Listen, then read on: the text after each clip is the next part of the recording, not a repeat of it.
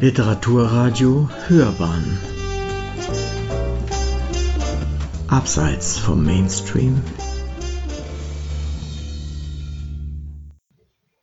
Hi, hallo, ich bin Katrin Bongard und das ist 33 Frauen. Eine Podcast-Reihe, die ein bisschen meine Blogreihe 33 Frauen auf meinem Blog katrinbongard.com ergänzt. Eine Podcast-Reihe, die sich Uwe Kulnig überlegt hat, die mir sehr viel Spaß macht in jeder Folge geht es um eine Frau, die mich in meinem Leben besonders beeinflusst hat. Und in dieser Folge geht es um Madonna. Ja, Madonna, Madonna Luise Ciccone. Ich habe mir sofort die Frage gestellt, eigentlich auch als ich den Blogbeitrag schon geschrieben habe, was kann man über jemanden sagen, den jeder kennt, von dem jeder eigentlich schon mal gehört hat und wahrscheinlich jeder auch ein und vermutlich auch klischeehaftes Bild im Kopf hat.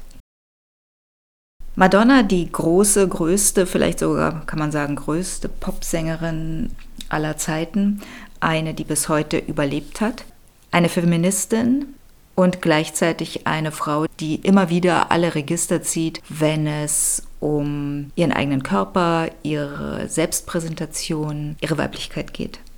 Und das ist ein Widerspruch, der war von Anfang an da und ich glaube, das ist das, was mich am meisten fasziniert hat.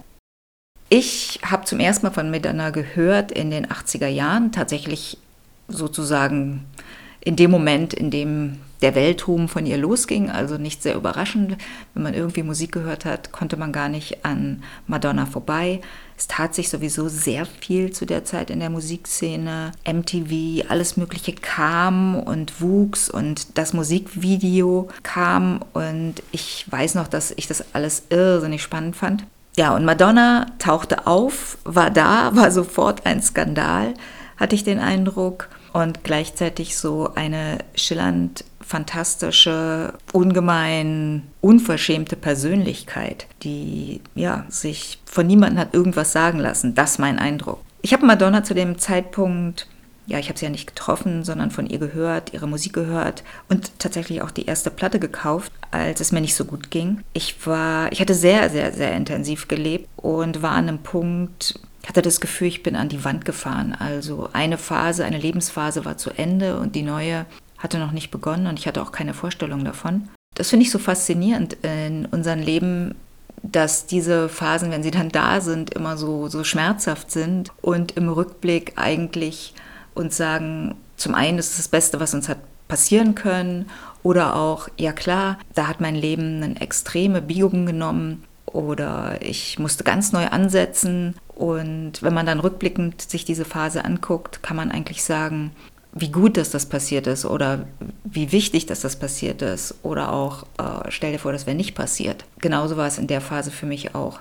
Madonna gehörte im Grunde weder zu meiner alten noch zu der neuen Lebensphase, aber interessanterweise hat Madonna mir geholfen, aus diesem Gefühl von ähm, gescheitert sein, mich selbst verurteilen, in gewissen Teilen auch traurig oder depressiv zu sein, rausgeholt. Ich erinnere mich, ich bin zu dem Zeitpunkt ins Kino gegangen. Das war schon sehr schwierig für mich, mich aufzuraffen. Denn ich bin auch nicht mehr gerne rausgegangen zu dem Zeitpunkt. Ich habe mich eigentlich immer so in der Wohnung verschanzt und gesagt, nee, also ich will niemanden sehen und ich will auch, will auch niemanden treffen. Ich war so viel mit Menschen zusammen gewesen vorher. Das war, und das ist etwas, was ich, glaube ich, zum ersten Mal in meinem Leben gemacht habe, allein ins Kino zu gehen. Und angesehen habe ich mir Susan verzweifelt gesucht, einen Film von Susan Seidelmann, der rauskam. Und ich weiß eigentlich gar nicht, warum ich diesen Film ausgewählt habe. Ich glaube, weil er viel Musik enthalten sollte, weil ich den Eindruck habe, er war zeitgeistig, weil ich dachte, es wird auf keinen Fall ein Drama und er wird irgendwelche schockierenden Szenen erhalten, die mich vielleicht noch trauriger machen, sondern möglicherweise hebt er meine Laune. Ich denke, wenn ich ihn heute sehe, würde ich ihn hauptsächlich konfus finden. Ähm, das ist etwas, was man dem Film auch vorwirft. Es ist im, im, in der Basis die Geschichte von einer, von einer frustrierten Hausfrau, die dann so ins Nachtleben von New York zieht. Und als jemand, der New York liebt, hatte ich auch die Hoffnung, dass es viele schöne Szenen von New York gibt. Und Madonna passt in diesen Film eigentlich gar nicht so richtig rein. Man hatte das Gefühl, Madonna hat den ganzen Film gekapert. Rückblickend, ja, natürlich. Sie war der Auf aufstrebende Star und hatte eine vergleichsweise kleinere Rolle in dem Film, die man dann unglaublich ausgeweitet hat, weil man sich ja vorstellen konnte, dass die Fans von Madonna in diesen Film strömen würden. Und ich war kein Madonna-Fan. Ich war jemand, der in diesem Film gelandet hat und gesagt hat, wer ist Madonna? Nein, ich wusste auch damals schon, wer Madonna war. Aber ich war sehr überrascht, als der Film losging mit einem Musikvideo, dem Musikvideo Material Girl. Sie in einem roten Kleid, laut, umgeben von lauter Männern in schwarzen Anzügen in meiner Erinnerung. Und ich war so wie, hä? Ein Musikvideo vor einem Film? Ich fand es aufregend. Dann gleichzeitig diese, diese Botschaft, diese, diese freche Botschaft zu sagen, ja, also ihr Männer, ihr könnt ja hier rumspringen um mich, aber letztendlich interessiert mich nur, das, nur der Mann, der Geld hat. Das ist eine Botschaft, die eigentlich bekannt ist, sage ich mal. Aber wie sie die performt hat, war eigentlich genau das Gegenteil. Im Grunde hat sie gesagt, ich brauche euer Geld nicht. Und man sah ja auch, dass diese aufstrebende Künstlerin jetzt selber Geld hatte und hat Schmuck. Und ganz klar war, dass sie sich diesen Schmuck selbst gekauft hat. Und diese faszinierende Mischung von einerseits was sagen und auf der anderen Seite fast das Gegenteil darstellen, hat mich unglaublich fasziniert. Mich hat die Performance fasziniert, mich hat die ganze, der ganze Glamour fasziniert. Ich hatte das Gefühl, mein Leben war grau und winterlich und kalt und plötzlich sitze ich im Kino und es glitzert und glimmert und dieses schrille Rot sagt mir, hey, ihr werdet lebendig, ja. Ihre Rolle in dem Film war auch so. Sie ist da so als so ein Punk-Rock-Girl durchgerannt, war unverschämt und war laut und war frech und war sexy und ich immer so, wow. Ich glaube, ich habe den Film, also ich habe ihn auf jeden Fall zweimal gesehen. Ich bin wieder in den Film gegangen. Es war dann wie so eine Medizin für mich. Danach wirst du dich auf jeden Fall für einige Stunden sehr, sehr gut fühlen. Ich glaube, das Wichtigste, und da ging dann sozusagen meine Beziehung zu Madonna los, war diese powerhafte Botschaft, die sie auch heute noch verbreitet, dass Frauen nicht zurückstecken müssen hinter Männern, sondern sich ihren Platz in der Welt gar nicht mal unbedingt erobern müssen, sondern einfach nehmen müssen, dass man sowohl sexy und weiblich sein kann, als auch powervoll und stark und reich und dass das alles zusammengeht. Der Film kam ein Jahr raus, nachdem Like a Virgin ihre zweite und extrem erfolgreiche Platte rauskam. Ich habe mir dieses Album damals gekauft, frage mich gerade, ob das vielleicht jetzt schon antiquarischen Wert hat. Hauptsächlich wegen dem Cover. Sie liegt da so hingeworfen in einem bauschigen Hochzeitskleid und ich, ich glaube, ich habe das in dem Podcast über meine Mutter gesagt, dass mich Hochzeitskleider auf eine gewisse Art und Weise schon als Kind fasziniert haben. Und ich habe jetzt später erst gelesen, dass sie bei den MTV Awards aufgetreten ist in einem Hochzeitskleid 1984, also im Jahr, als die Platte rauskam, und einen Riesenskandal ausgelöst hatte bei irgendwelchen konservativen amerikanischen Müttern, die quasi das Gefühl hatten, das Hochzeitskleid wird entweiht dieses Einreißen dieses Symbols des Hochzeitskleides. Irgendwie komme ich zurück zu meiner Mutter, die ihr Hochzeitskleid Zeit ihres Lebens nach ihrer Hochzeit sofort angefangen hat zu hassen und irgendwann auch vernichtet hat. Und ich, die ich das Hochzeitskleid liebe, aber diesen Akt komplett verstanden habe. Dann Madonna, die in dieser Performance diese Bigotterie aufdeckt, von wegen, man zieht sich weiß an und geht zur Hochzeit und, und wer von uns ist überhaupt noch eine Jungfrau und warum soll das auch so sein? Was macht das überhaupt für einen Sinn? Wer hat sich das ausgedacht? Madonnas Musik war nicht meine Musik. Ich kann nicht sagen, dass ich ein Pop-Fan war. Madonna hat gar nicht so viel Musikstile ausprobiert. Sie hat modisch alles Mögliche ausprobiert, wie ich finde, auch rumexperimentiert mit Musik, aber überhaupt gar nicht so spektakulär, wie man denken könnte. Das ist auch interessant für mich. Also auf der einen Seite blieb sie diesem Popgesang treu, dann waren dann mal Balladen, aber alles klang irgendwie, naja, nach Madonna. Sehr powerful, schnell und wenn ich jetzt laut sage, das ist vielleicht das Schlimmste, was man zu Musik sagen kann. Ich meine einfach so voller Energie.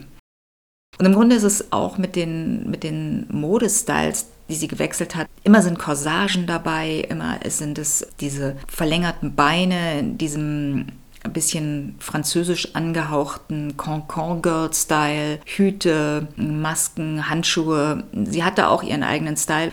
Ich kann sagen, praktisch nichts an dem Style ist mein Style. Und das ist so interessant. Ich bin überhaupt gar kein Madonna-Fan. Ich bin kein, niemals, auch nur ansatzweise das kreischende Fangirl von Madonna gewesen. Ich habe ihren Look nicht imitiert.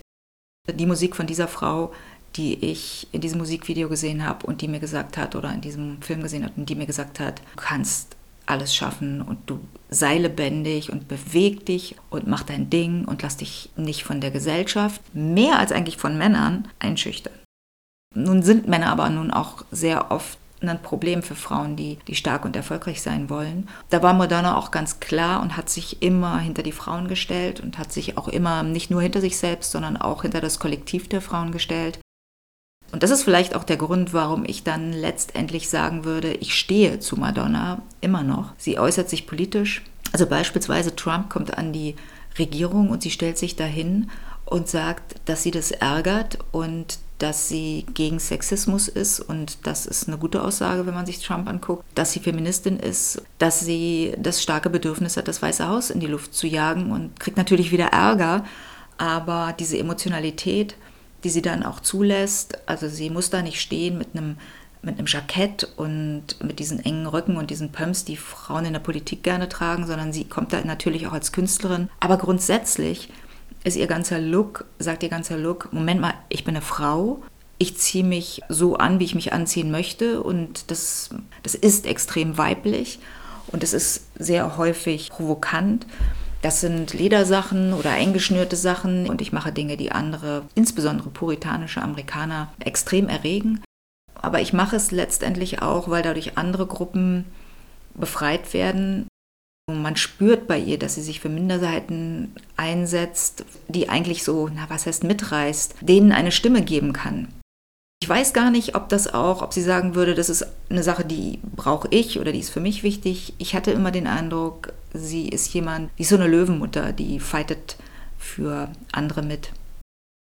Was mich nie interessiert hat an Madonna, ist eine ganze Menge. Weder ihre Kabbala, ihre, ihre Esoterik, ihr Katholizismus, nicht ihre Ehen, nicht ihre Adoptionen, nicht ihre leiblichen Kinder, nicht die Art, wie sie es wird ja immer wieder wiederholt in Interviews, was für eine großartige Mutter Madonna ist. Da, da kann und will ich mir gar kein Urteil erlauben, weil ehrlich gesagt, ich weiß es nicht. Und ich stelle mir auch vor, jemand, der so hyperberühmt ist, der kann auch gar nicht Kinder normal erziehen. Und insofern, ich habe mir da auch nie was abgeguckt. Das war jetzt nicht der Bereich, wo ich sie brauchte.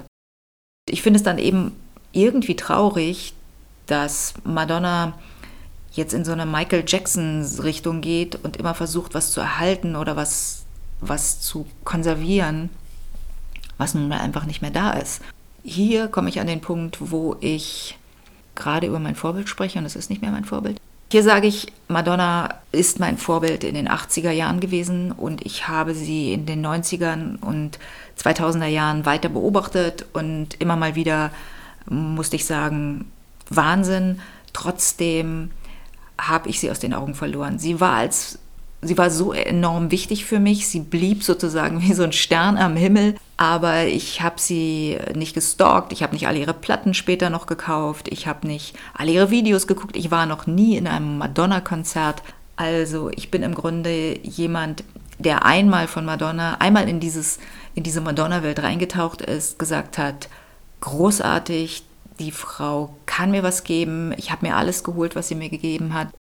Ja, manches kann ich mir nicht bei ihr holen und das ist auch in Ordnung und das finde ich auch ganz wichtig bei Vorbildern. Die sind nicht verpflichtet, einem alles zu geben. Aber das ist ja im Grunde auch das, was mir wichtig war bei, der, bei dieser ganzen Blogreihe bei 33 Frauen, es für jeden von uns verschiedene Vorbilder gibt und man sich die ruhig zusammenstellen kann und dass die Zusammenstellung dann wieder interessant ist. Madonna ist für mich bold und wird es immer bleiben. Ja, und ich danke ihr sehr. Sie war über lange Zeit wie eine große Schwester für mich. Nächstes Mal geht es um Elfriede Hengstenberg. Und ich rechne nicht damit, dass jemand sie kennt, außer er arbeitet im Bereich Tanz oder Bewegung oder Erziehung. Ja, das ist die Ecke, wo ich mich neben meinem nächsten Blogbeitrag und eben auch im nächsten Podcast hinbewegen werde. Elfriede Hengstenberg. Ich freue mich und hoffe, ihr seid dann wieder dabei.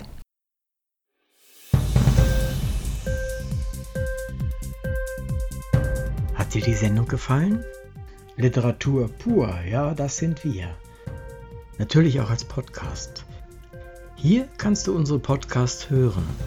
Anchor, Spotify, Apple Podcast, iTunes, Google Podcasts, radio.de und viele andere mehr.